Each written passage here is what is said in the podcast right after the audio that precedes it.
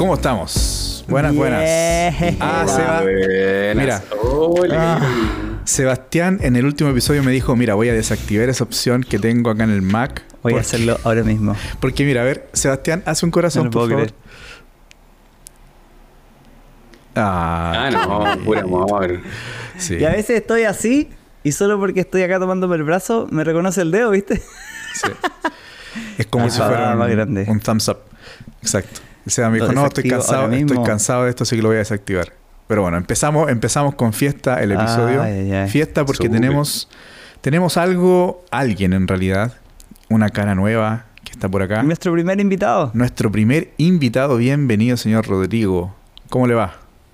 Muchas gracias. Les saludo de Temuco, acá en Chile, en el sur. Tenemos un día de solcito hoy día. Ayer estuvo lloviendo un ratito, pero súper bien. Y bueno, gracias por invitarme al podcast. Había estado echando un, un ojo a los episodios anteriores, eh, aprendiendo un poco, viendo un poco de historia, ¿verdad? Hace como, no sé, 12 años, com- comentando ahí cámara y cosas técnicas bien entretenidas que nos gusta a un porcentaje pequeño de la población, pero Sí. eh, nos gusta. Hoy día un amigo me dijo, oye, me dijo, me- está súper buena la producción que están haciendo, pero es muy lejano a lo que yo hago y es como que súper es súper específico, me dijo. Yo le dije, Muy sí, nerd. claro. Yo le dije, sí, mira, exactamente la idea es que estamos apuntando a un nicho bien, bien pequeño, pero eh, esa es la idea, en realidad, porque es lo que nos gusta hablar. Claro. Pero te damos la bienvenida, Rodrigo, a la distancia. Cada uno estamos acá en un rincón del mundo de- diferente. Gracias por estar con nosotros hoy día. Y eh, con el Rodrigo tenemos historia y fuimos vecinos, eh, amigos de hace, de hace- bastante tiempo también.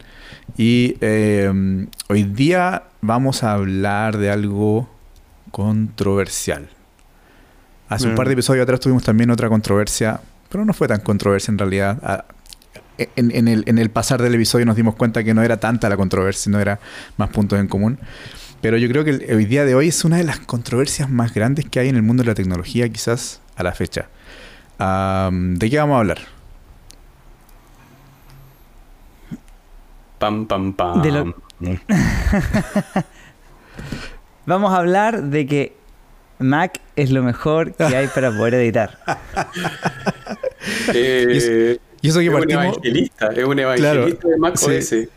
Oye, a, a propósito, ¿hay, visto que en, Adobe tiene posiciones de gente que son evangelistas de Adobe? ¿Han, han- visto eso? Sí, Adobe Evangelist. Adobe sí. Evangelist, yo lo encontré súper chistoso. Bueno, eh, no sé si capaz Sebastián entraría dentro de la definición de un Apple o Mac Evangelist. Quizás puede ser. Pero vamos a hablar de la No, no, la controversia. verdad que no, porque no me pagan. Si me Eso pagaran, sí. Eso es verdad. Pero quizás los evangel- eh, un evangelista no necesita eh, tener sueldo ni ser pagado, sino que está tan Sí, convencido sí. que al final con- intentáis convencer a las personas. Am, De todas maneras.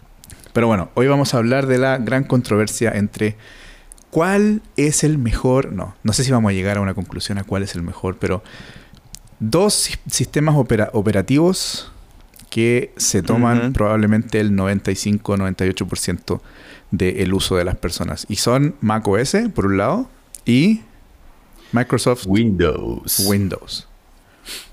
Ok. Gracias, Sebastián, por los efectos especiales. Los que no- De nada, y eso que lo desactivé. para los que solo están escuchando y no están mirando, Sebastián tiene activado ahí en el Mac una opción de que eh, le reconoce ciertos gestos, ciertos gestos como en el iPhone y hace algunos efectos especiales. Así que gracias Seba por los efectos especiales. y um, bueno, Mac OS o Windows o Microsoft Windows. Vamos a ver em, cómo nos va con la conversación hoy. A ver, primero partamos a ver de qué lado estamos. Yo creo que Sebastián ya dejó claro su Sí, Mac, todo el rato. Mac. ¿Hace cuánto tiempo estaba usando Mac, Sebastián? Ah, buena pregunta. Del. Debe ser del 2009, 2010, yo creo. O, a ver. Nosotros nos conocimos el 2009. 2008. Nos conocimos el 2009, Ah. creo, ¿no? Por ahí. Mm, 2000, No, ¿no? no, no, no. No, No, sí, el porque 2000. cuando nos conocimos, yo usaba. Nos conocimos mientras yo usaba PC todavía. Sí. Yo usaba Windows. Entonces tiene que haber sido 2008 por ahí que cambiaste quizá. Porque yo me acuerdo cuando, cuando nos conocimos los dos usábamos todavía Sí, Em, Windows. PC, sí. PC, sí. Cuando, cuando estábamos editando ahí en el, en el congreso. ¿Qué fue? No, Campory. El primero que En editamos. Campory, sí, en el Campory Picarquín. el Campory Picarquín. En el cual no recuerdo llevamos, qué año fue ese. llevamos nuestros computadores gigantes en un, en un bus. Nuestros tarros, sí. con nuestras pantallas gigantes también en el mismo bus um, para Sí. editar ahí en el- a la intemperie. Teníamos una piecita y una, una casita de madera. Ahora- Oye, Ahora, Eso eh, es súper ah, vieja sí. escuela, ¿eh? es súper vieja escuela. No, no tenían miedo de que se les dañaran los discos duros ni nada. Esto No, que yo tengo uno aquí, de no, hecho, no, porque no, estoy no, no. desarmando. Esto, esto se caen puro. y, y Y se chao. rompen y, o, o sufren un golpe y, Sí. y mueren, po. Eh, e- echar Sí. el tarro, como se, Sí. como se le decía, ¿verdad? Banalmente, eh, podía producir efectivamente daño a las piezas. Sí, Yo creo que ni siquiera lo pensamos en esa época. Era como, tenemos que ir a, a tal lugar, agarramos la torre, la subimos al bus, amarrada con, un, con el monitor, el teclado, el mouse, Sí. toda la cuestión, y nos fuimos, ¿no? Sí, eh, bueno, de hecho, después del de Temuco, recuerdo, a la vuelta, Mm, mi computador murió. Mi torre murió. sí, la mía también murió poquito después de eso. Pero la mía murió por el viaje. O sea, estaba Ah, andando, la saqué del viaje, la puse y nunca más prendió. Falleció en el viaje. Sí, falleció en el viaje. Chuta. Mm. Y nunca nadie tampoco Ah. te la repuso. Sí, Sí.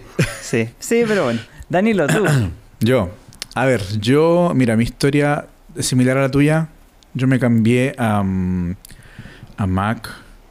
Yo editaba en PC eh, hasta el 2012, creo que fue. 2011, 2012 me cambié 100% a Mac. Había editado antes algunas cosas, había usado, qué sé yo, en Mac, pero no como 100%. El 2012 me cambié a un Mac Pro en el trabajo y personalmente después me compré un, un MacBook eh, Pro también.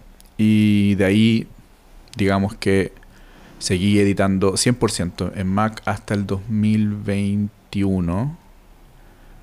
Y ahora en el trabajo eh, estoy usando Windows y en, el- en la casa, digamos, uso Mac. Así que estoy como en los dos mundos. En los dos mundos. Sí, estoy un poco más abierto que, que el Seba. El Seba está dedicado 100% a Mac. Sí, sí. Yo estoy alérgico a Windows hoy en día. Y a ver, Ro- don Rodrigo. Eh, Rodrigo, cuéntanos. Yo creo que gano. Ah, eh, mis papás, mis papás cometieron la locura, y digo locura porque en ese tiempo lo, lo- nuestros papás, no, no, el año 94, eh, mi papá trabajaba como director del Colegio Adventista de Concepción y 94. estaban comprando computadores en el colegio. Entonces eh, tomó la decisión, eh, supongo yo que al pasar de los años sabia, de adquirir un computador para la casa. Y, y entre comillas para la casa, ellos, mi- mis papás no hacían uso de él, mi hermana tampoco, entonces era efectivamente para mí. Y el año Mm. 1994 yo comencé a ocupar Windows 3.11 para trabajo en grupo. Wow. Era una instalación re loca con unos disquetes de, de 3,5, Mm, sí. no eran los gigantes. De esos cinco y tiempos. medio. Sí, era lo más Eh, chiquitito ya. Como 50 disquetes y había que instalar Windows. Y ahí partí ocupando Windows con esas primeras ventanas, ¿verdad? Prácticamente sin color. Recién estaba apareciendo el término multimedia, que los computadores pudiesen leer CD-ROM y parlantes, tener parlantes, reproducir video y no solo fotografía. Mm. Eh, en Mm. Chile había muy poco acceso al internet en esa época, pero ahí fueron mis inicios en Windows y, y bueno, de ahí el viaje fue, fue largo y, y- y cambió mucho. Mm. Del 95 al 98, al, al 2000, el XP y todos los que vinieron un poquito más adelante después. El Millennium. Una época de, sí, el Millennium no, no existe. Ah, eso está en- Es enterrado yo creo que en la memoria de todos. Probablemente el Windows más odiado de- del universo y de la Ni me historia. acordaba del Windows Millennium. Sí, y Vista de- también, Vista también. No. Nadie, quiere, Oh. nadie quiere hablar de Windows Vista. Sí. Windows Millennium. Sí, XP fue el, el mejor de, su, de esa época. Sí. Pero yo, yo me acuerdo, Rodrigo, que en el colegio también, em, quizás no en el año 94, pero sí por ahí quizás por el año 98. Me acuerdo que, no- que nosotros también usábamos Windows, probablemente era, no sé si era el 3.11, Pero me acuerdo que era Mm. bien rudimentario, me acuerdo también de los disquetes, que había que cargar todos los disquetes. eh, Sí. yo en esa época también ayudaba a... Como siempre estuve metido en esta cosa así del multimedia o de, de computadores y eso, eh, nosotros ayudábamos a la, a la gente de computación a instalar, a formatear computadores más adelante, se hizo más fácil. Pero en esa época era todo a través de disquetes y toda la cosa. Mm. Me acuerdo también, sí. Y entonces, y de ahí seguiste, digamos, a- hasta la fecha. ¿En eh, Windows? en ¿O Windows. usaste Mac algún momento? Sí, ocupé Mac OS eh, en la universidad. Tuve las primeras aproximaciones. Ahí tenían unos iMac para editar. Eh, era un modelo bien, no sé, futurista para la época. No recuerdo. Era ese medio si transparente. tenía algún nombre. No. Eso eran los eMac. Sí. Y justo estaban apareciendo iMac, iMac, ¿cierto? iMac. Tienen de colores, ¿no? Claro, este era blanquito, recuerdo, y ahí Ah, trabajábamos todavía sí con cinta, entonces había que capturar, ¿verdad? De la cámara, las cintas mini DV eran, eran lo que, lo que se usaba en esa época. Mm. Sí. Y ahí comenzamos a, a ocupar el Mac OS Mm. eh, con Final Cut, que era el editor Ujú. que, que venía con, con toda esa suite Sí. eh, en, en esa época. Qué Eso bueno. era el año 2004, 2005. Ujú. Eh, fueron mis primeras aproximaciones al sistema, un sistema bien cerrado. Yo recuerdo que los, los- las primeras cosas complejas era que tú, no sé, enchufabas un, un pendrive que venía de Windows y no lo reconocía o no podía escribir en Claro. Claro. Entonces, Todavía- desde todavía esa época se hablaba como no de la incompatibilidad de los sistemas de, de poder, Ujú. no sé, pasar un simple archivo a una tarea que es tan simple, que es tan cotidiana, eh, se hacía Mm. imposible por el hecho de que tenías que formatearlo a un, a un sistema de archivos que pudiera ser leído por el sistema operativo. Eh, esas tareas hacían un poco de repente complejo el, el- el día a día. Pero sí era eh, bonito, era atractivo, visualmente era atractivo, ¿verdad? Las ventanas tenían animaciones, el- las cosas cuando uno las arrastraba. Eh, y bueno, yo creo que después cuando van apareciendo otros productos que van alimentando el ecosistema de Mac OS se hace aún más atractivo porque las cosas comienzan a tener una interacción que es propia de ellas. Que. Eh, los Ujú. chats, los emoticones, eh, las aplicaciones, eh, comienza a aparecer cuando se masifica Internet el concepto de guardar en la nube y tú tener un, un lugar donde poder, dentro de los dispositivos de Apple, poder interactuar, descargar o, o tener cosas de las que Windows en realidad carece absolutamente de esa de, de esa interacción entre, entre los dispositivos. Ahora ya tarde ya entran, entran todas esas, esas cosas, pero Claro. es más bonito en Mac. ¿no? Ujú. De- del- dentro del dentro del espectro. Claro. Mm. Bueno, mira. es que está, está, está bastante, em, como tú dijiste, Mac es el- el- todo, todo el, todo el, el- el ecosistema de Apple, ¿no? Es, es un ecosistema bastante cerrado, am, lo cual tiene sus ventajas y sus desventajas también. Am, y una de las ventajas, como tú bien dices, es tener este, este lenguaje visual bastante más trabajado, bastante más eh, llamativo a los ojos. Yo creo que eso es una, también una de las, de las grandes, uno de los grandes motivos de venta, que se ve más bonito, aparenta también ser más rápido, o sea, quizás hoy en día con los nuevos procesadores tiene alguna ventaja quizás sobre otras máquinas eh, paralelas en Windows, pero también todo el tema de que de las animaciones y todo eso hace, que se sienta fluido, hace que no se sienta que está, que está pegado o que, o que, o- o que no funciona bien, digámoslo así, ¿no? Eh, lo mismo también con, Ah. de repente, si uno, si uno, uno ve eh, la diferencia entre un, un teléfono an- Android y un teléfono, un iPhone. Hoy en día están mucho más cerca, pero por mucho tiempo el iPhone siempre tuvo esa fluidez que el Android siempre le faltó. Hoy en día están más a la par. Y quizás incluso capaz Andro- hay, hay varios teléfonos Android que son más fluidos y más, mejores, se ven mejores que, que el iPhone, ¿no? Pero Mm. sí, tal cual, tal cual como tú dices, em, todo tiene que ver con este ecosistema que es bastante cerrado. Ah, sí. Mira, te quería mostrar algo acá. Este fue el computador, el primer computador que, el que yo interactué desde que fui desde que fui niño. Y ese es un Macintosh 512. Ese fue mi ok. primer computador que Oh. tuvimos en la familia. Y no tenía disco duro. tenía dos disqueteras, entonces en una disquetera ponía el sistema operativo y en la otra disquetera lo usabas para otro software o archivos o lo que sea. Claro. Y a veces se necesitaba dos disqueteras porque uno era el software, salía el del sistema operativo, ponías el otro porque se cargaba en la memoria. Y cuando era necesario te pedía, por favor, ponga el del sistema operativo y te lo cambiaba y ponía el otro y pasaba y así cambiando disco. Ah. Sin disco duro. Está viejo, Sebastián, ¿eh? Porque para, haber usado ese computador. Pero mira, ¿sabes qué es lo interesante? Ah. Que siempre fue innovador eh, Macintosh, porque a pesar de que en el momento de que en esa época todos los PC mm. usaban puertos serial, esos con muchos pines, creo que son 24 pines. Mac ya lo había hecho eh, de una manera mucho más eh, minimalista y usaba mm. conexión, la misma conexión del teléfono. Ya.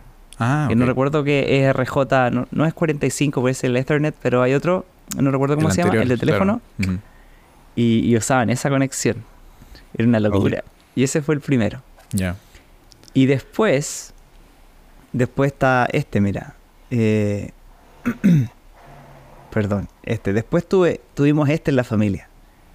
El, el iMac G3, el Mac G3. Sí, el icónico color de color con la parte de atrás transparente. Eh, sí. Claro, este y marcó una época. sí, sí, fue muy notorio. Era, era genial. Y la verdad es que hubo, recuerdo un corte de luz en la casa, un rayo, no recuerdo qué pasó. Se quemó y nunca más logró mm. revivir. Y después por un tema monetario, nunca más tuvimos un Mac. Mm. Y de ahí comenzamos a tener PCs porque era claramente más barato y no, podíamos tener en este momento eh, otro Mac. Así que de ahí, después de este computador, una vez que murió, entré al mundo Windows y de ahí no salí hasta 20 años después o 15 años después, que fue cuando creo que estaba en el último año de la universidad o, ya había salido de la universidad y ahí fue cuando compré mi primer Mac ya de uso personal.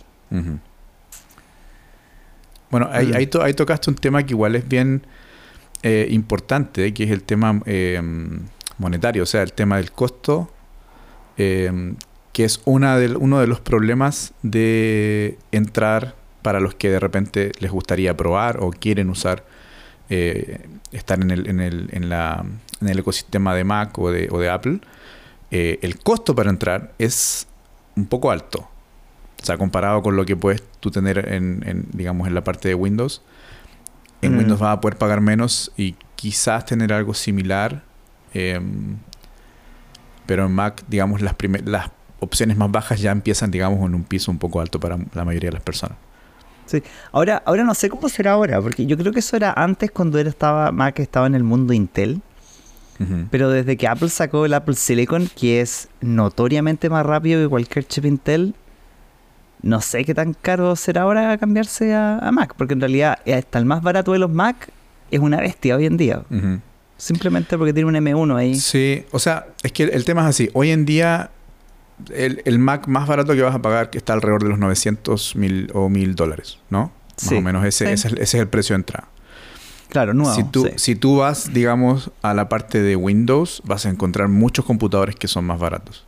Sí, normalmente, la, normalmente la gente que Em, que no puede comprar un Mac, no va a ver cuál es la opción de mil dólares en Windows, sino que va a ver la opción más barata que puede comprar.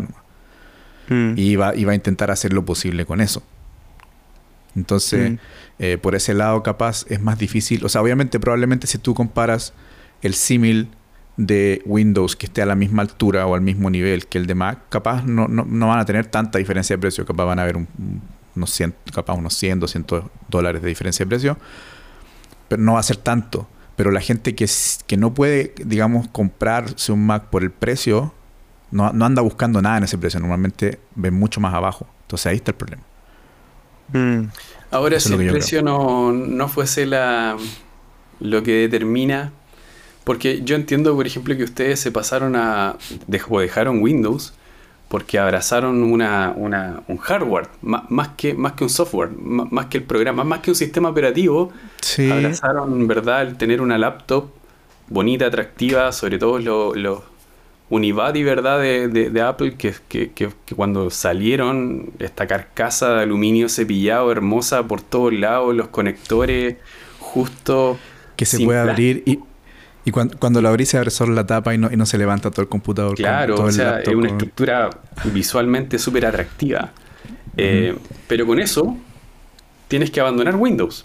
Claro. Ya, ya- ya no se puede seguir, a, a menos que, claro, yo, yo hice la locura, por ejemplo, cuando tuve un MacBook Pro el, el año, parece el 2009, me compré uno, el, el- el tope de línea, el de 15 pulgadas y todo eso. Le instalé Bootcamp Mm. y tenía los dos sistemas operativos. Porque me gustaba jugar videojuegos. Y yo creo que esa es una de las grandes cosas que, que puede Mm. partir a los usuarios. Sí. Yo creo Claro. que si no jugase videojuegos, podría estar perfectamente haciendo mi día a día en Mac OS sin, sin tener Mm. ningún problema. Pero como me gusta, y, y hay, otra, hay otra cosa que a mí me gusta armar los computadores o aprender de eso y todo eso, Mm. eh, esa opción de personalización o, o de yo comprar esta RAM por X razón o esta fuente de poder. Sebastián Mm. hablaba, por ejemplo, que, que- que su, que su iMac eh, se quemó el, el de la casa, ¿verdad? Por, porque cayó un rayo. Ahora las fuentes de, de PC detectan eso, detectan el corte prácticamente el momento en que se producen y cortan absolutamente la electricidad que pasa a la tarjeta madre y es muy, muy raro que se queme algún componente, incluso si le cae agua al computador. Mm. Si, si cae Mm. una gota de agua, la fuente de poder lo detecta y corta el paso de electricidad y, y, y ahí Sí, queda ahora, todo. ahora mira, igual eh, una parte de la que dijiste para mí no fue tan así porque para mí me llamaban la atención ambas cosas, el sistema operativo y el hardware. Mm. ¿Por qué? Porque cuando ya cuando me compré mi Mac, ya después de pasar de mi época Windows, yo ya estaba editando video y haciendo fotografía. Un problema que siempre encontré con todos los laptops que yo tenía eh, Windows y computadores era la calidad del color que me reflejaba en la pantalla. Y nunca lograba tener un color que era así acertado, cosa de que yo editaba una foto, la imprimía y me salía una cuestión completamente distinta. Claro.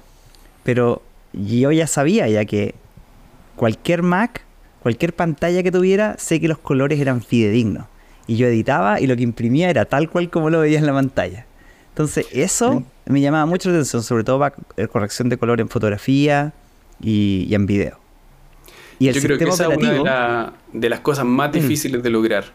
Eh, yo creo que ningún Mm. aparato por el precio, eh, por ejemplo, un Mm. iMac, de tener una pantalla 5K retina eh, en un en una sola cosa, en un, en un all, all in one, o eh, que funcione así, digamos, oh, ¿se fue el video? ¿Fueron ustedes? Ah, No, sí. fue el video. Sí, dice no signal. ya, voy a, voy a ver qué onda. Bueno, estamos teniendo problemas de Windows en vivo en este momento, en este episodio.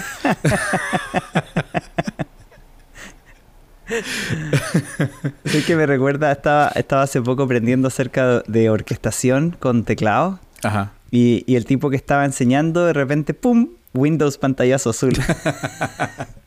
Yo he visto, los dijo, pantallazos bueno, azules en todos lados. lo, lo siento, voy a reiniciar y ya, y ya, Sí. ya, ya, ya sigo el YouTube. Entonces, lo primero- y de en hecho, el, el- el- aeropuerto. el video fue muy bueno.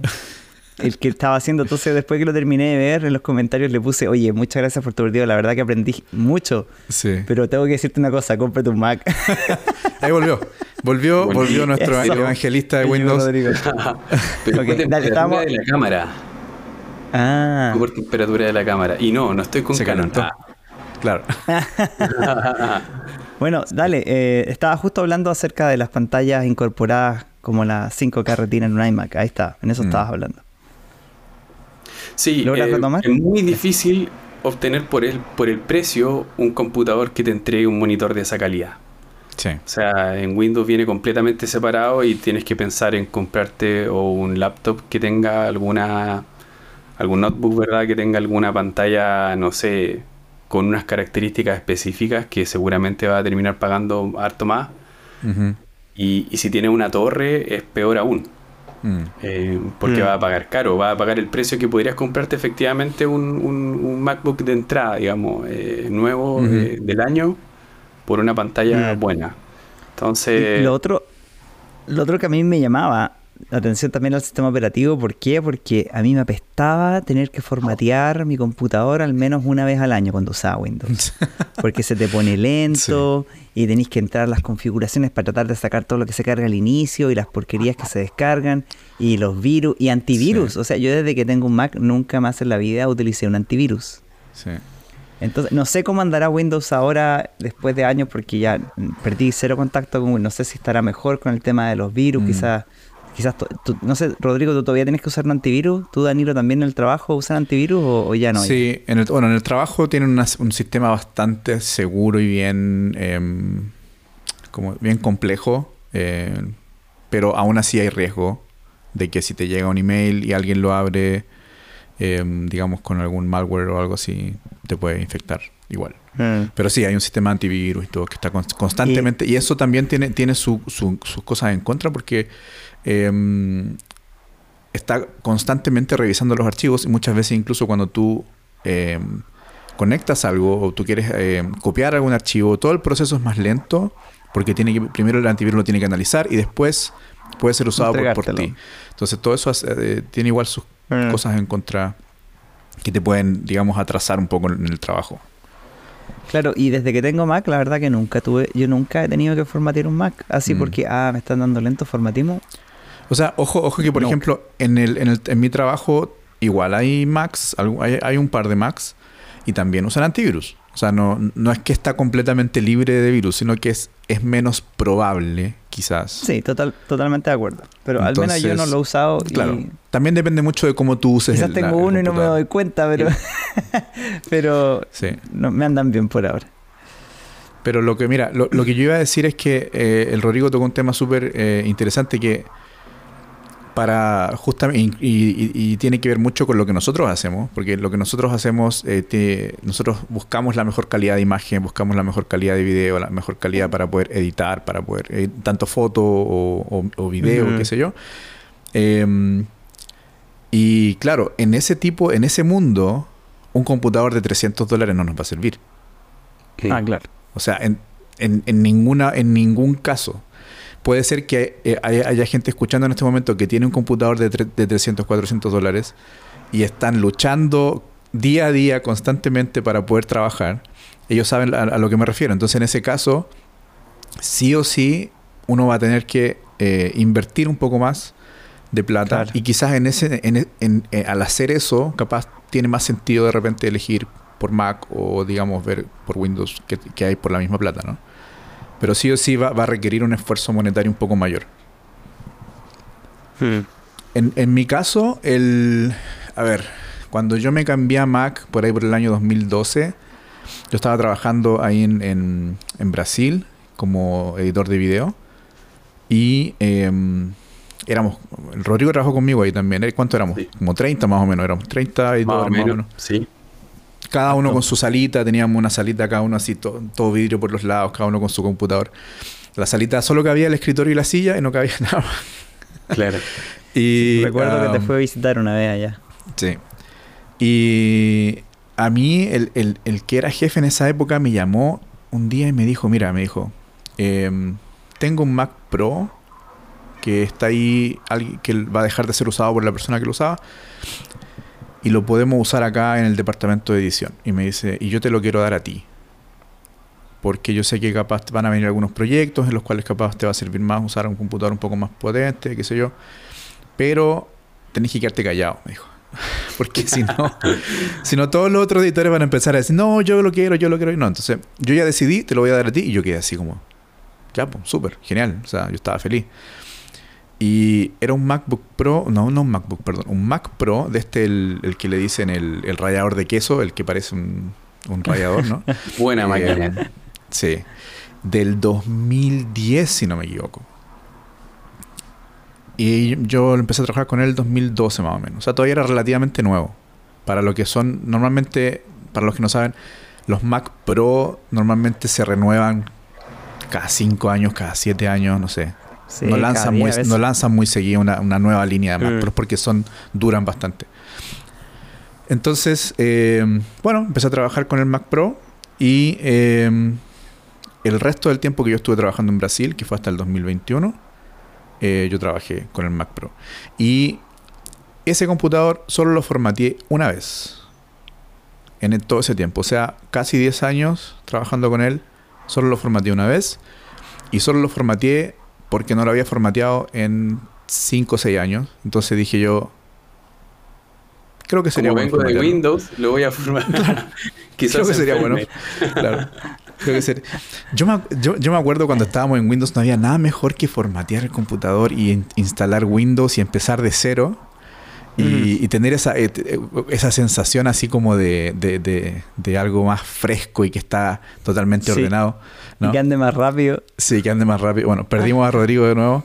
Eh, me parece que el problema de Rodrigo no es eh, Windows, sino no, que... la- se calienta la cámara. Es Estoy la con cámara. una Sony A7 IV. Ah. Bueno, ese fue otro capítulo que hablamos sobre la Sony. Sí. Em, Sí, Pero se- qué raro que se te caliente tanto. sobrecalientan.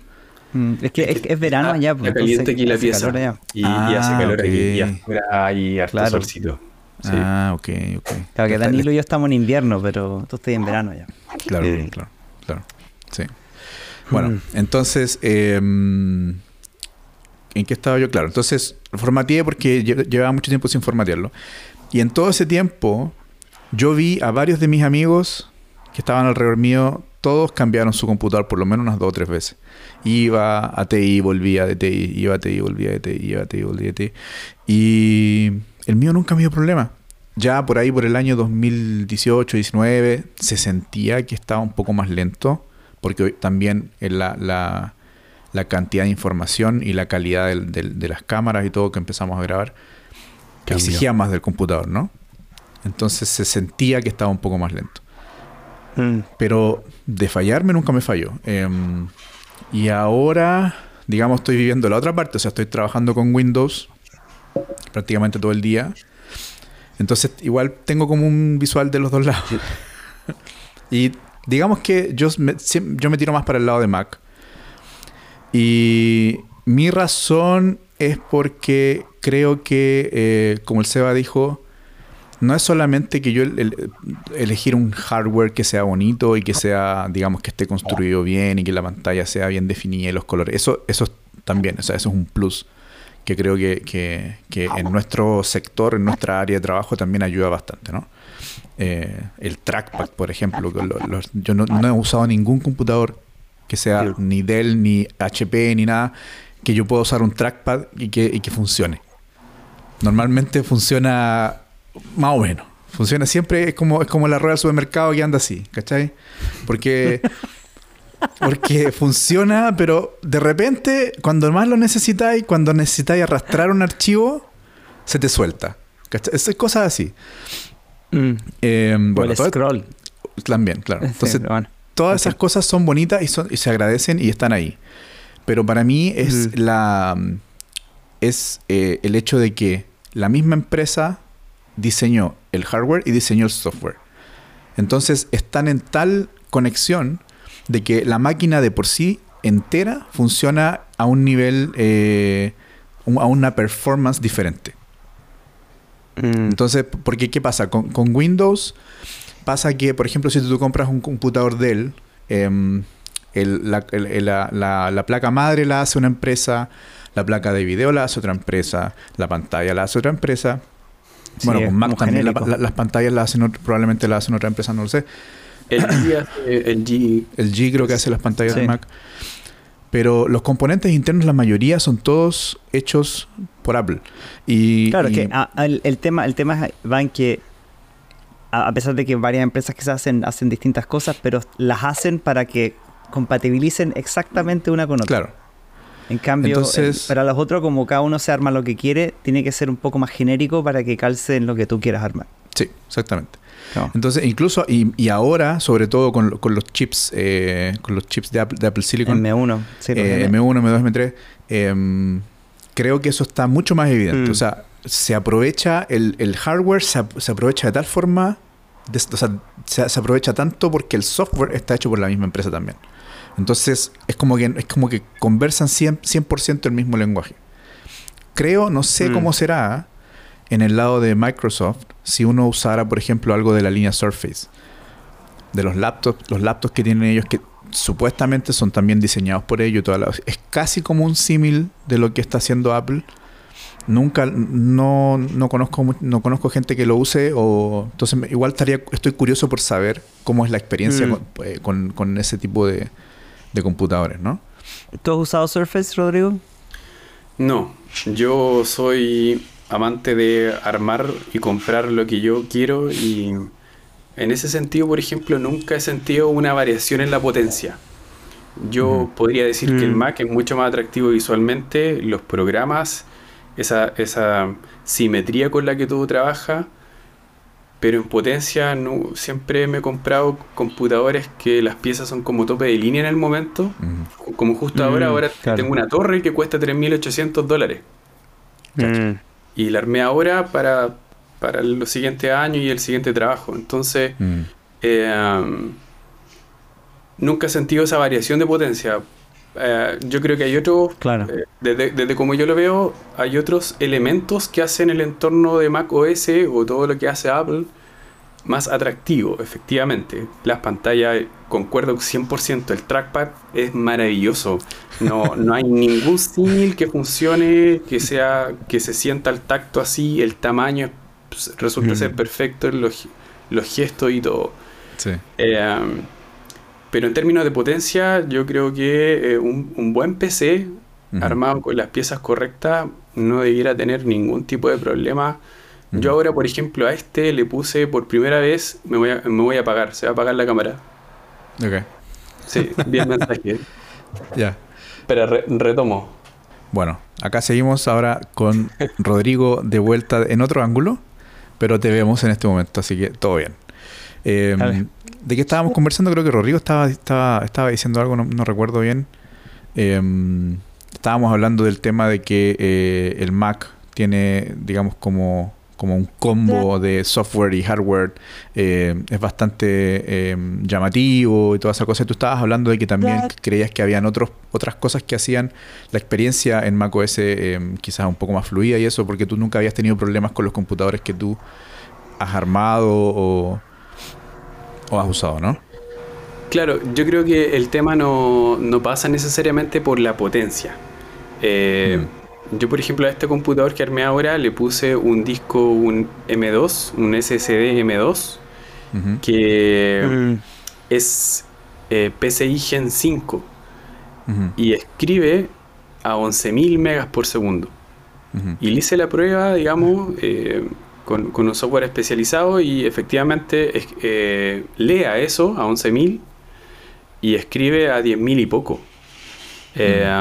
Desconozco cuál es la velocidad de lectura y escritura de, de los SSDs, de los eh, M2 que traen los Mac. Supongo yo que son chip M2 todos. Eh, mm. Pero lo que voy, que, de repente ni siquiera eso interfiere porque el, ustedes ocupan MacBook Pro, eh, supongo yo, ¿cierto? Laptops. Por ahora sí. Mm. Y no se siente esa falta de necesidad de velocidad. Mm. No sé, están en el editor de video le ponen play al video y, funciona todo fluido. ¿Lo, han utilizado alguna vez proxies o han tenido la necesidad de eso? ¿O solamente el archivo sacado de la cámara y le ponen play y anda todo perfecto? Mira, yo, no uso proxy. yo estoy ahora no con un Apple Silicon, sino que yo estoy con el último chip de Intel que Mac, que Apple vendió, que sería un mm. i9. Em, y yo francamente te voy a decir, desde el momento en que lo compré, yo esperaba más del i9. Porque yo había trabajado, tenía un i7 anteriormente. Me compré un i7 por ahí por el 2012. O sea, igual era un i7 sí, antiguo. Me acuerdo. Y mm, me anduvo súper bien por muchos años. MacBook Pro eh, también eh, em, como el que tengo ahora, pero del 2012. Y cuando me cambié a este que es del 2019, 2019 fue el último año que vendieron Intel. Em, o creo que el 2020 fue el último año que vendieron Intel, pero bueno, por ahí. Y con, chip o con el chip i9 y em, funciona, pero siento la necesidad de algo más rápido. Eso seguro. Mm. Eso, eso, eso seguro. Yo, yo tengo que, no, o sea, no trabajo con proxies, pero sí he trabajado, sí tengo que bajar la calidad del, en Premiere, por ejemplo, el, la calidad del preview, tengo que bajar normalmente a, medio o a veces a un cuarto, dependiendo con lo que esté trabajando. Eh, en After también se siente un poco, digamos, la que podría ser un poco más rápido. Pero no es algo que sea intrabajable. Mira, in- interesante, yo tengo el, el M1 Max, 16 pulgadas, MacBook Pro. Ponga lo que le ponga, le pongo play y todo fluido. O sea, ni reducción de ruido le hace cosquilla. De hecho, gracioso, pero nunca le he escuchado el ventilador prenderse. Mm. Una locura. Green screen, todo así, green screen, reducción de ruido, un montón de Mm. efectos de color encima.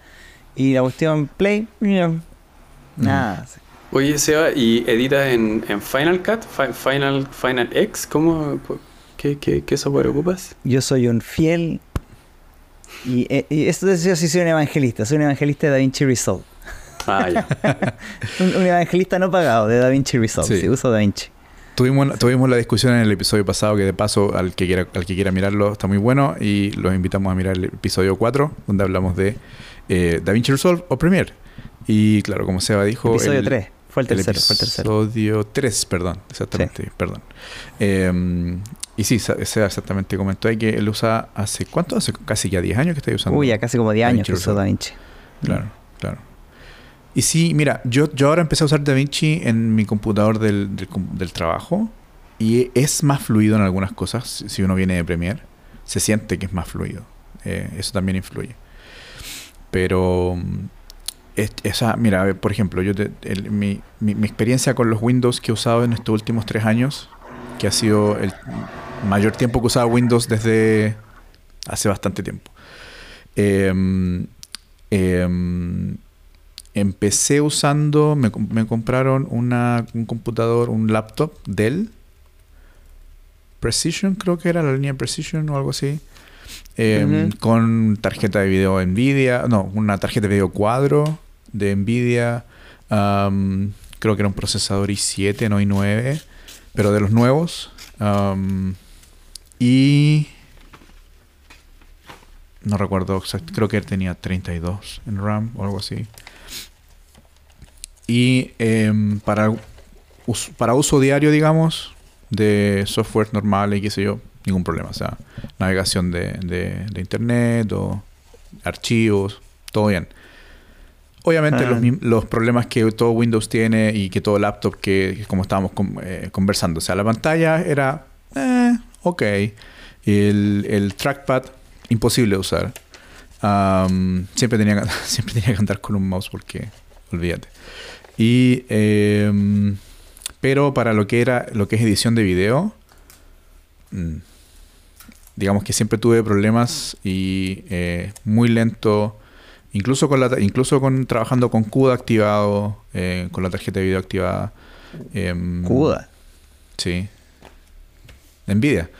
No, Nvidia. no me eh, acordaba de esas no cosas. te acordabas de CUDA. Sí. Bueno, en, en, en Mac también usaba, yo usaba CUDA con, con mi MacBook, el del 2012. Yo tenía una tarjeta Nvidia que también podía usarlo con CUDA. Y, eh, y también, por ejemplo, cosas que, eh, que uno dice, pero ¿por qué? Por ejemplo, el tema de eh, la salida de la, del monitor. Yo me compré un monitor en el trabajo 4K. Y al momento en que yo conectaba el monitor, el computador era así, completamente in- inutilizable. Sobre todo si yo estaba en el monitor y trabajando con Photoshop, por ejemplo. El, Mm. el- el, eh, el programa se pegaba, de repente eh, algunos píxeles quedaban como, como congelados y otros no. Se ponía toda negra la pantalla. Mucha resolución quizás para la pantalla. incapaz de mover esa cantidad de, de- de datos, digamos, en un nivel de pantalla. Claro, claro. Mm. Y, ah, y eso que tenía un puerto Thunderbolt y toda la cosa, o sea, debería haber funcionado bien. Obviamente, si yo, o sea, si yo lo, lo conectaba, la, la- la imagen se veía, pero a la hora que yo empezaba a trabajar, Mm. olvídate, o sea, era intrabajable. Entonces, eh, después de dos años intentando trabajar con ese computador, lo que hicieron ahora me dieron un computador, una torre, que era de la parte de edición. Y ahora, y mucho más rápido que el, que el laptop, que el Dell. em, pero aún así, eh, siento que le falta bastante velocidad. Y sobre todo con los últimos proyectos que yo he hecho, eh, en los cuales utilicé mucha, mucha corrección de color, todo grabado en 10 bits, 4K, em, también intentando usar Fusion, eh, intentando usar también After Effects. Em, todas esas cosas, digamos que Mm. el último proyecto que hice me demoré probablemente el doble solo porque el computador no me acompaña. Y, Mm.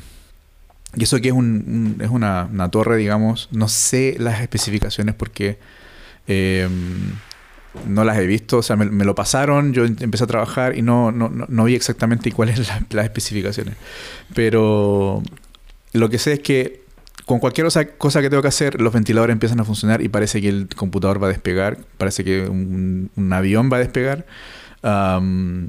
Y aún así no, o sea, anda, pero más o menos, no anda muy bien, la verdad. Mm.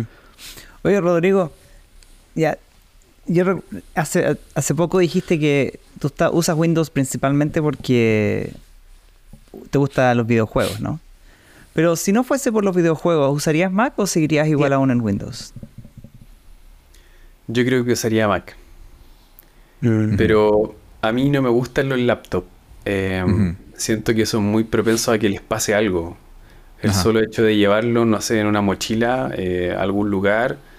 Y lo otro que li- limito el espacio de trabajo a este lugar. Si quiero jugar, juego aquí. Si quiero trabajar, trabajo aquí. Pero si estoy o en otro lugar o de vacaciones o salí a algún lado, no ando preocupado de que, oye, está el computador ahí, podría avanzar en esto, podría hacer esto otro. No. Oye, Se lim- punto ese, Se ¿eh? limita, se limita todo a que si tengo que trabajar o tengo que avanzar en algo o quiero hacer algo en el computador, tengo que estar acá en la casa. Ayuda igual porque obviamente los juegos producen adicción y todo eso. Entonces yo no tengo instalado videojuego en el celular ni nada. Entonces Mm. efectivamente Mm. si, si quiero jugar o algo estoy limitado a este espacio. Ujú. Tiene que Ok. ser aquí. Entonces... O sea, tú no tienes laptop, no. solo escritorio. Tengo una, Mira. Un, un PC, de- pero es del trabajo y lo ocupo solamente cuando salgo a eventos y hay que hacer algún video para la noche, hay que entregar cosas ahí en el lugar. Eh, Mm, ok. Trabajo acá para la iglesia adventista de Angol a Puerto Williams. El campo es súper grande, Punta Arena en avión de acá de Temuco queda Claro. dos horas y media. Es súper feo, todo súper feo por ahí. Claro, horrible Sí. el sur de Chile. Ah, no, súper Los peores paisajes de Los Chile. peores paisajes de Chile seguramente. Entonces, eh, no hay posibilidad de volver acá o, o- o durante el día, no. Y ahí ocupo un notebook Claro. que es bien potente igual. Mm. eh, pero ¿Qué no, yo estás no usando? Solo por curiosidad. Es un Lenovo, es un ThinkPad, el Extreme, la versión X1 de hace unos dos años atrás. Ok. Eh, el trackpad funciona bien, pero no hay nada que ser igual al, al, al. Mac. Nada, no hay nada. Sí. El teclado Oye, ¿y te- qué, te qué creo. usas para es editar? uno de los ¿Usas mejores. ¿ah? Sí, ocupo Premiere. Ocupo la suite de. Adobe. eh, todos los programas de, de Adobe. eh, eh, y eso. Eh, ese Lenovo tiene un teclado que mucha gente que lo ocupa para escribir, los blogueros, periodistas, escritores, eh, editores de, de- de- de cosas escritas, dicen que es, es uno de los mejores teclados que hay para notebook para trabajar eh, tecleando, digamos. Y, Mm. digamos, incorpora a un, a un, a un, a un notebook. Oye, mira, yo creo que, em, por ejemplo, en el caso de mi trabajo acá, el computador que yo estoy usando ahora, probablemente es un computador que está fuera de fecha. O sea, está. Bien. Probablemente de- debe llevar ahí unos 3, 2, 3, 3, 4 años quizás, no lo sé. Entonces necesita ser actualizado y me parece que el próximo año van a comprar un computador nuevo. Y estoy luchando con dientes y con todo para que me compren un Mac, pero no sé si voy a. No sé si va a poder ser. Espero que sí, pero vamos a ver. Pero yo he visto eso Mm. también, no solo, por ejemplo, en este caso, no sé si este caso es el caso, pero em, lo he visto en, otras en otros lados de que no hay, o sea, el computador que está montado para cierta tarea no está montado bien para esa tarea, digámoslo así. Entonces, eh, yo creo que, por ejemplo, en el caso de Rodrigo, que a él le gusta el tema de armar computadores y todo eso, probablemente él sí puede eh, llegar a un, a, un, a, un, a un computador montado, digamos, que sea bastante más eficiente y bastante más rápido y bastante más todo, pero porque él tiene ese conocimiento. Pero en general, por ejemplo, si, si uno va a una tienda y se compra un computador listo, capaz la experiencia Ah, no va a ser sí. igual. Yo creo que esa es Mm. una de las cosas en las cuales concuerdo 100% contigo. Eh, Mm. Cuando tú compras un computador armado ya, eh, puede ser de marca o puede ser armado en alguna tienda, siempre hay algo que se sacrifica. O la calidad de la placa madre o la calidad de las fuentes de poder, que Sí. son una cosa súper clave. O sea, tú tienes un, un procesador, eh, un, un Core i9 que chupa electricidad como loco, es una tetera, ¿cachai? Esta- el computador va a ser mi estufita en invierno aquí. Em, tienes que colocarle componentes que estén a la par, que puedan entregarle, que puedan administrar esa energía de la manera eficiente, eh, así no vaya a tener pantallazos azules ni nada de eso. Entonces yo Ujú. creo que al, al- al final, al vender un producto, un, un PC armado, ese un, ya sea de marca o cualquier cosa, Mm, siempre hay un sacrificio en algún, en algún área. Ese sacrificio yo no lo veo en, los- en los- en las cosas de Apple. Puede que Mm. el SSD no sea lo mejor, pero. Eh, como dice Sebastián, los ventiladores, o sea, está editando y no se prenden. ¿Cómo, cómo se Mm. enfría un laptop que es tan pequeñito? Yo nunca he confiado. Yo creo que mi tarjeta de video, la que tengo aquí puesta, es, es- es- es más gigante que, que- si la Ujú. derrito, es más Sí. gigante que, que, que lo que podría ser un, un- un MacBook Pro derretido. Pero Sí. eh, ¿Sabes qué? No, termina, termina, perdón. Pensé Sí, que terminó. eh, eso.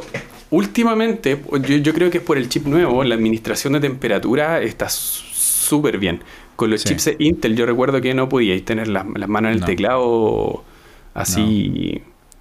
O el computador en, el- en las rodillas, o sea, en, en las piernas, Tampoco digamos. en las piernas. Si Olvídate. queréis ver algo, no, se Sí, no, calentaba. olvídate, O sea, Exacto. sí. Algo hicieron Y se ahí, calentaba alguna, un montón. magia. Sí. Sí. Alguna magia, algún hechizo ocuparon Mm. potente para, para hacer muy eficiente la administración energética Sí. con lo que el procesador es capaz de entregarte. Y bueno, y la GPU, lo- el, el- Mm. el chipset de video, digamos. Ojo, ojo que Mm. hay algunos Macs que no tienen ventilador también. Sí. Hay, hay algunos, hay algunos no, no recuerdo Claro. exactamente cuál es el, el- no sé si Solo es disipación alguno- pasiva. solo disipación pasiva. Entonces, como tú dices, yo creo que hay alguna cosa del diseño de arquitectura interna y también del, de, la, de cómo el software administra todo, toda la, la- la parte de hardware que hace que em, la, la parte de, de- de- de calor se, se maneja súper bien. Ahora, Mm. em, yo quería entrar en, en otra parte porque eh, yo creo que, o sea, concordamos en que si, si conoces Seba algo... quería decir algo. Ah, bueno. A ver, Seba, dale. Sí, que justo antes que salgamos de este tema, porque Sí. justo que estaban hablando ahora de, la de, los, de los procesadores, que eh, aquí nos ponemos más nerd, pero la- el tema es que el, el sistema de procesadores eh, CISC y RISC son muy diferentes. Intel utiliza un, un sistema de computación que es, es complejo, no es simple. Entonces, por ejemplo, porque cuando uno programa computadores desde el software, todo, hay distintos niveles de programación. Porque un pro- esto lo, lo explico solo porque, porque seguro hay gente que está escuchando y no tiene idea. Pero los procesadores lo único que hacen es matemáticas con ceros y unos, código binario. Eso es todo, es lo más básico que hay. Pero el tema es que tiene que hacerlo rapidísimo para poder hacer tantas tareas a la vez, que en realidad, en realidad no las hace a la vez. Excepto cuando, cuando estamos hablando de múltiples núcleos, sí. Se hacen distintas tareas a la vez, pero aún así, una vez que se terminan las tareas, van uniéndose y, y dan los resultados. Pero el tema es que eh, los chips Intel que usan el- el- un- una codificación más compleja, muchas de las instrucciones más básicas que un computador hace están dentro del procesador. Se manejan a ese nivel más básico. Pero el otro approach, el otra como, la otra manera de abordar ese tema es simplemente que el procesador haga solo de las tareas más simples y ninguna de las complejas, pero que las complejas se manejan un nivel más arriba, sino que no al nivel de procesador, sino que a un nivel de lenguaje más básico, pero que lo hace a, a nivel virtual, por así decirlo.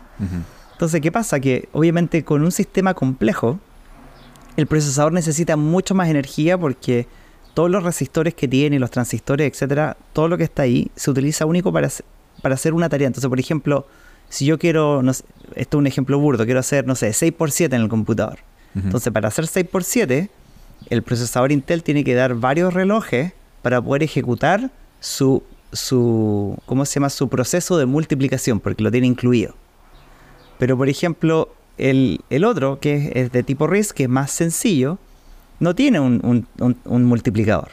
Entonces, ¿qué hace? Simplemente, hace? simplemente hace instrucciones que con cada vuelta de reloj hace una sola cosita nomás. Mm. O quizás dos. Pero desde más arriba se maneja la multiplicación.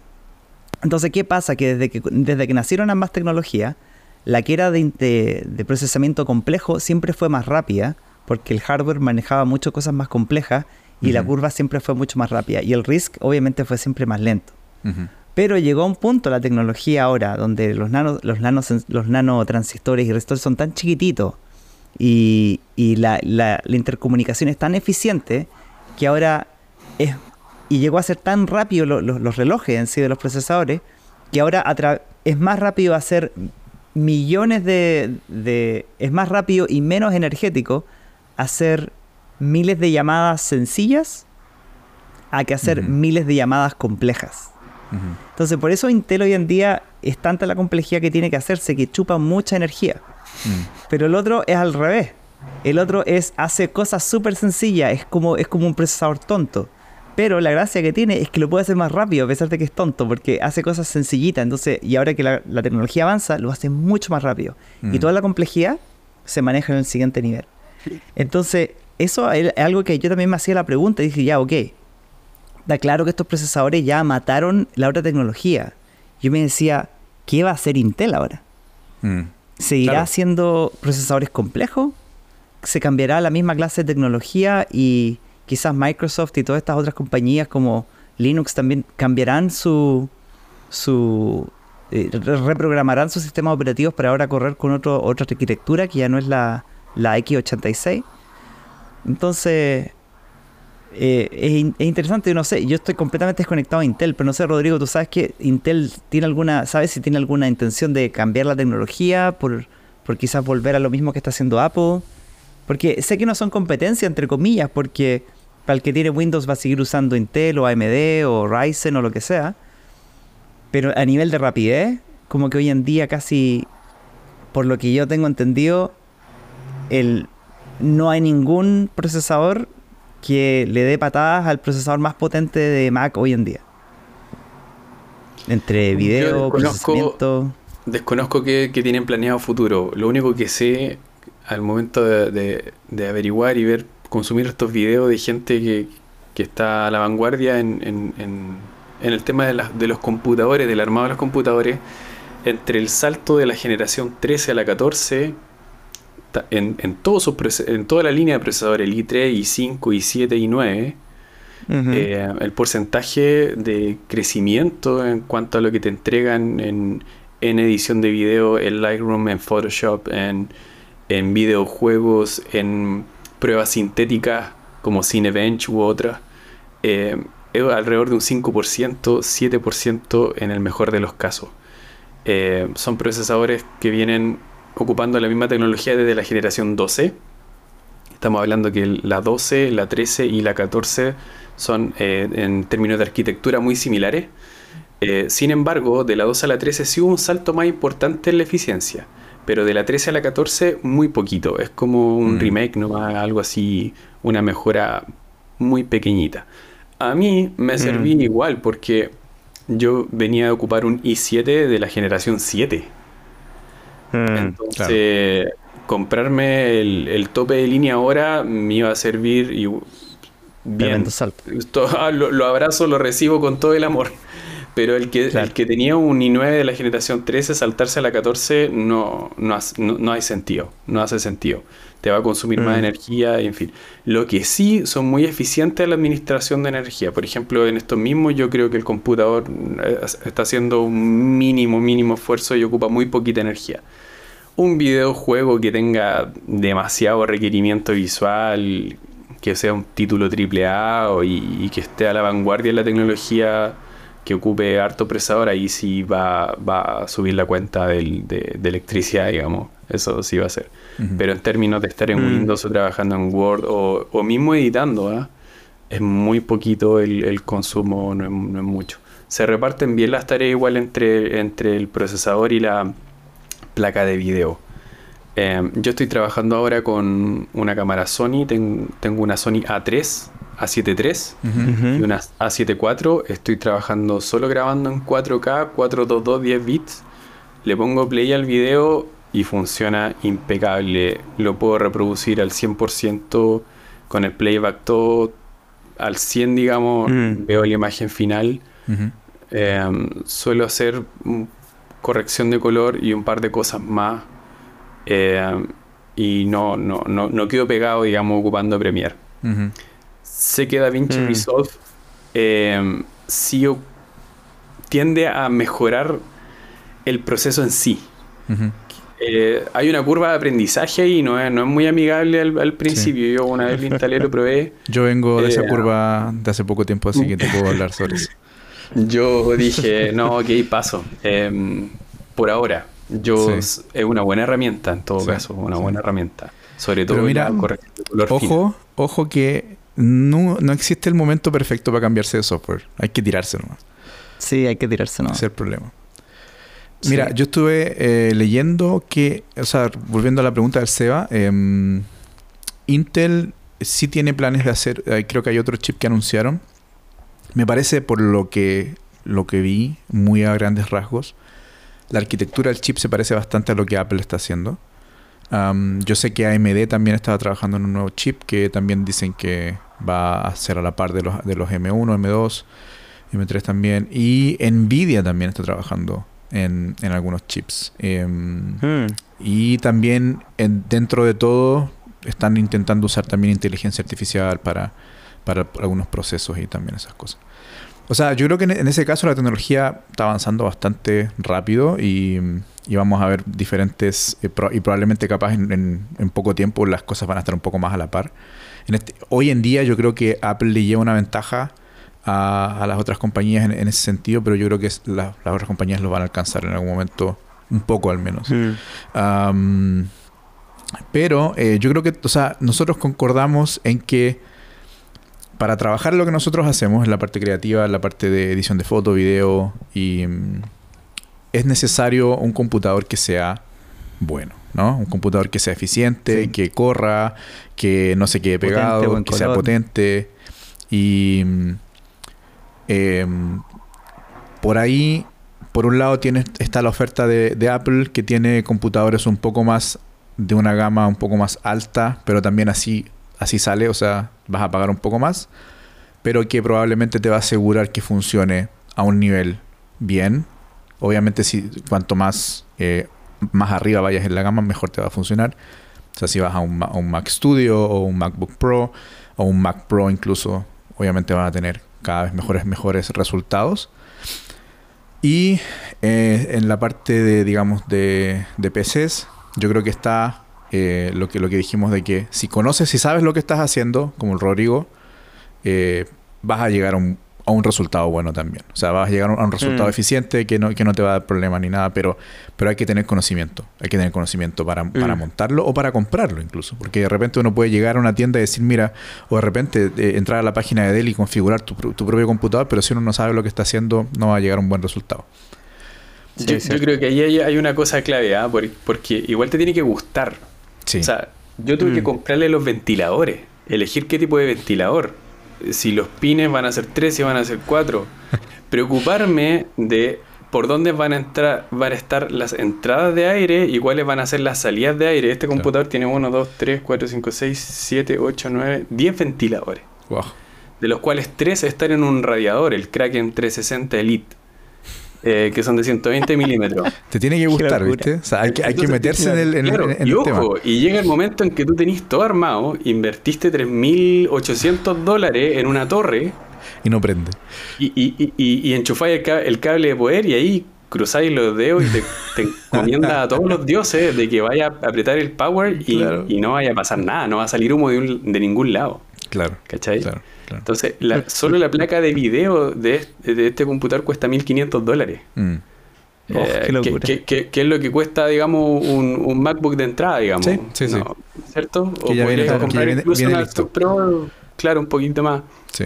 Entonces, Sí. sí, hay... No sé si conocimiento, yo creo que al- algún cabro joven con, con una, con una buena vista, un- unos tres días que se esté viendo videos de armado computador en YouTube, puede hacer algo. Pero hay- Mm. El Mac, tú te compras un computador que está resuelto en todas sus áreas. Sí. En todas sus áreas. Sí. De- del programa, de, lo que estáis tocando, del teclado, de la pantalla, del trackpad, de la administración de energía. Es un, es un computador resuelto, o sea, se lo va, se lo, se lo compra una persona que tenga 18 años, 14 años, se, se, lo compra una persona de 50 años que quiere escribir correo electrónico, quiere tener videollamado, quiere ver YouTube, bueno, le va a funcionar perfecto. Yo creo que esa es una de las, de las ventajas top que tiene un sistema contra otro. Porque finalmente los computadores para nosotros son, son herramientas que nos permiten fabricar las cosas creativas o visuales que queremos fabricar. Eh, eh, es, un, es, un, medio que nos conduce hacia un fin. Y para llegar a ese fin podemos llegar de diversas maneras. Y claro, algunas son más entretenidas que otras, unas son más bonitas que otras, otras pueden funcionar bien, algunas, algunos necesitan un poco de thinking, de, de, darle una vuelta o reparar algo o cambiar algo. Eh, a mí si se me echa a perder un stick de RAM, yo se la saco, abro la cuestión acá, lo tiro para afuera, compro mm. otra, se, la, pongo. Pero hay personas que no, no, no, quieren hacer eso, no les gusta. Eh, o no sé si no lo sepan porque hay mucha información con respecto a eso, o no quieren meterle mano nomás y quieren tener un aparato que funcione simplemente. Entonces yo creo que ahí el, Mac las tiene todas de ganar en ese sentido. La pantalla, el teclado, todo funciona hermoso y no, hay problema en eso. Por ahí a mí, o sea, por el lado del hardware, eh, conversamos todo lo que tiene que ver, o sea, que podemos llegar de los dos lados se puede llegar a, cosas parecidas. De un lado capaz necesites más conocimiento que del otro.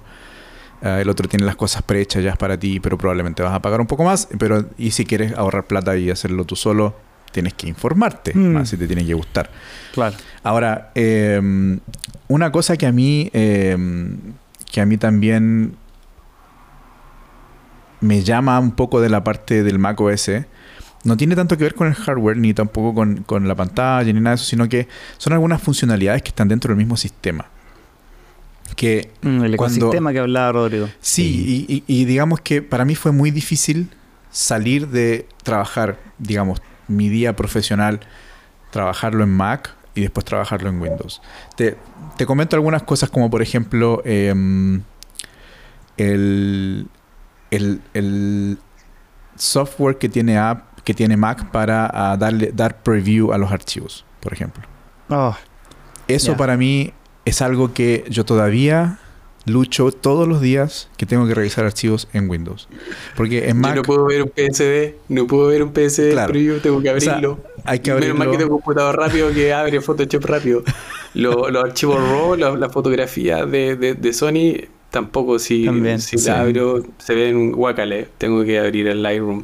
Supongo yo, puede que haya ahí alguna aplicación extra, pero ojo, hay que Mira, un muy buen punto al preview de, yo Lo dije acá en el trabajo y de, y de IT me dijeron, eh, mira, prueba esta aplicación, que es un símil del preview de, del, o sea, de la app preview de, Mac, eh, pero funciona horrible. O sea, porque la idea, la, idea de, para los que nunca han usado macOS, quizás eh, se puede describir un poco que yo puedo seleccionar cualquier archivo, ya sea imagen, video, texto, em, audio, y con, el, con la tecla espacio en el teclado, aprieto la tecla espacio y me va a dar un preview de ese archivo a través de una, de una aplicación que se llama Preview, ¿no?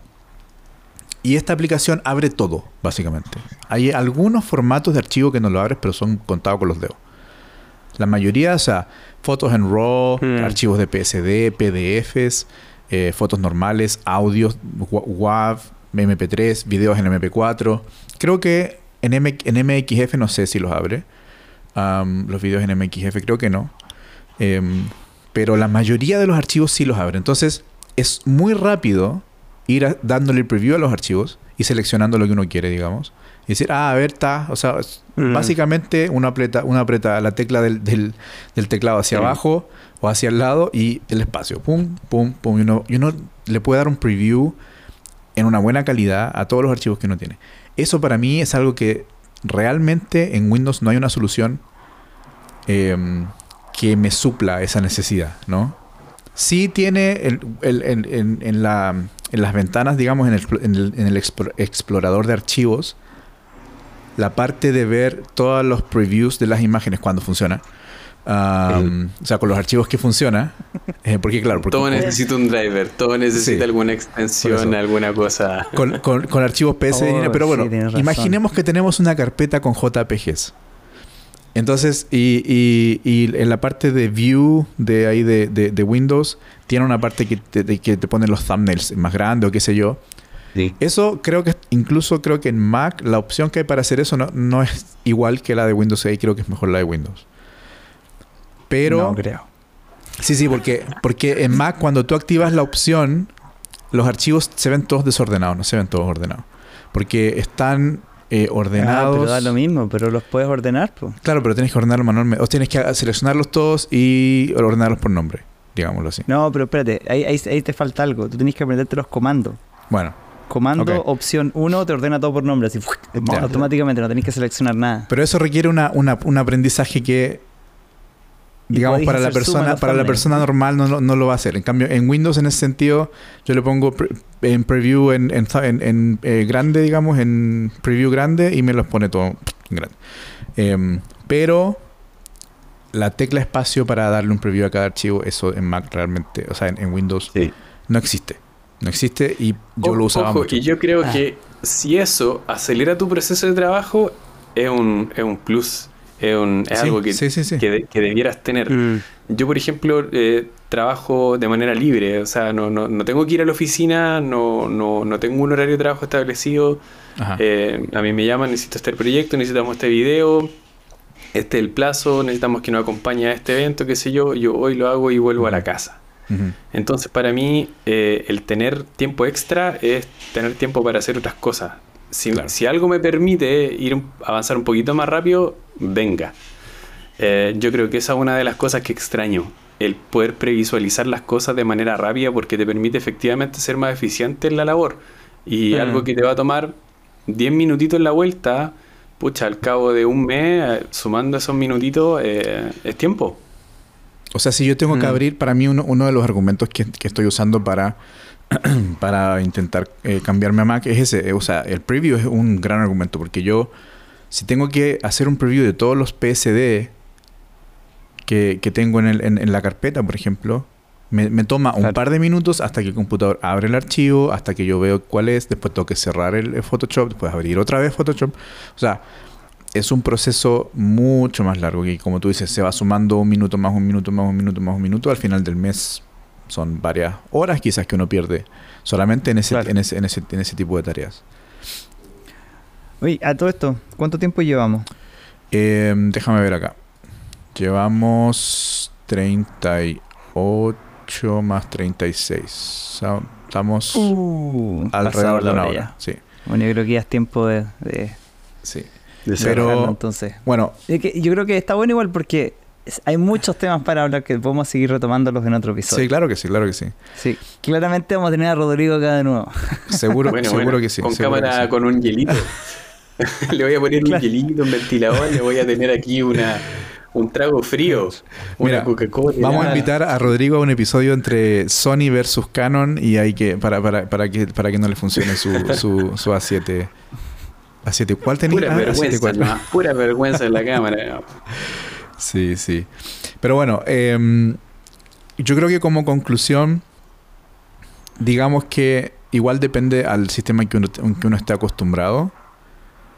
Sí, por lo menos en la experiencia nuestra acá, em, Mac tiene algunas cosas que están sobre las otras, sobre todo en la parte de, de diseño, de, de edición de video y esa parte. No sé, en, en otros rubros quizás la parte 3D y eso es más orientado hacia, yo sé que es más orientado hacia Windows. También justamente por lo que decía Rodrigo, que puedes elegir con un poco más de cuidado qué tipo de tarjeta, qué tipo de... todo el hardware que necesitas para, para digamos, ese tipo de, de trabajo. Em, pero no sé si hay una respuesta correcta o un lado que sea mejor que otro. ¿Cómo que no? Estamos aquí con el evangelista, pues. Y claro, Con cada Apple que Ah, sale de su boca recibe digo- una pequeña comisión. eh, claro, digo- exactamente. digo- le digo exactamente, bromeando nomás. Exactamente.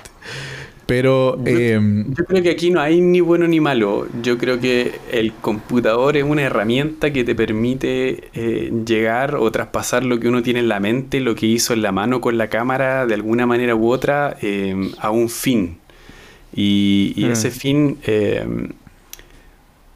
yo, yo lo veo así como si cada uno de nosotros fuese un maestro eh, trabajando con la madera y cada uno ocupa su serrucho que tiene un largo, un ancho, una dentada especial que a uno le gusta, el mango, cómo lo toma, la Mm, fuerza que hay que aplicarle, eh, pero finalmente es para cortar un trozo de madera. Sí. Entonces, para mí el computador es un poco lo mismo, es una herramienta donde yo ocupo, no sé, este tipo de mouse, este otro tipo de mouse, este teclado, me gusta tener, no sé, esta memoria, esta otro. Me gusta por lo menos a mí sentir que yo puedo configurar un poquitito más al control Sí. eh, Mm. lo, lo que tengo, lo que quiero, lo que utilizo. eh, si siento que algo anda lento, lo puedo cambiar. Eso tiene un costo, obviamente, pero no tengo que cambiar toda una máquina.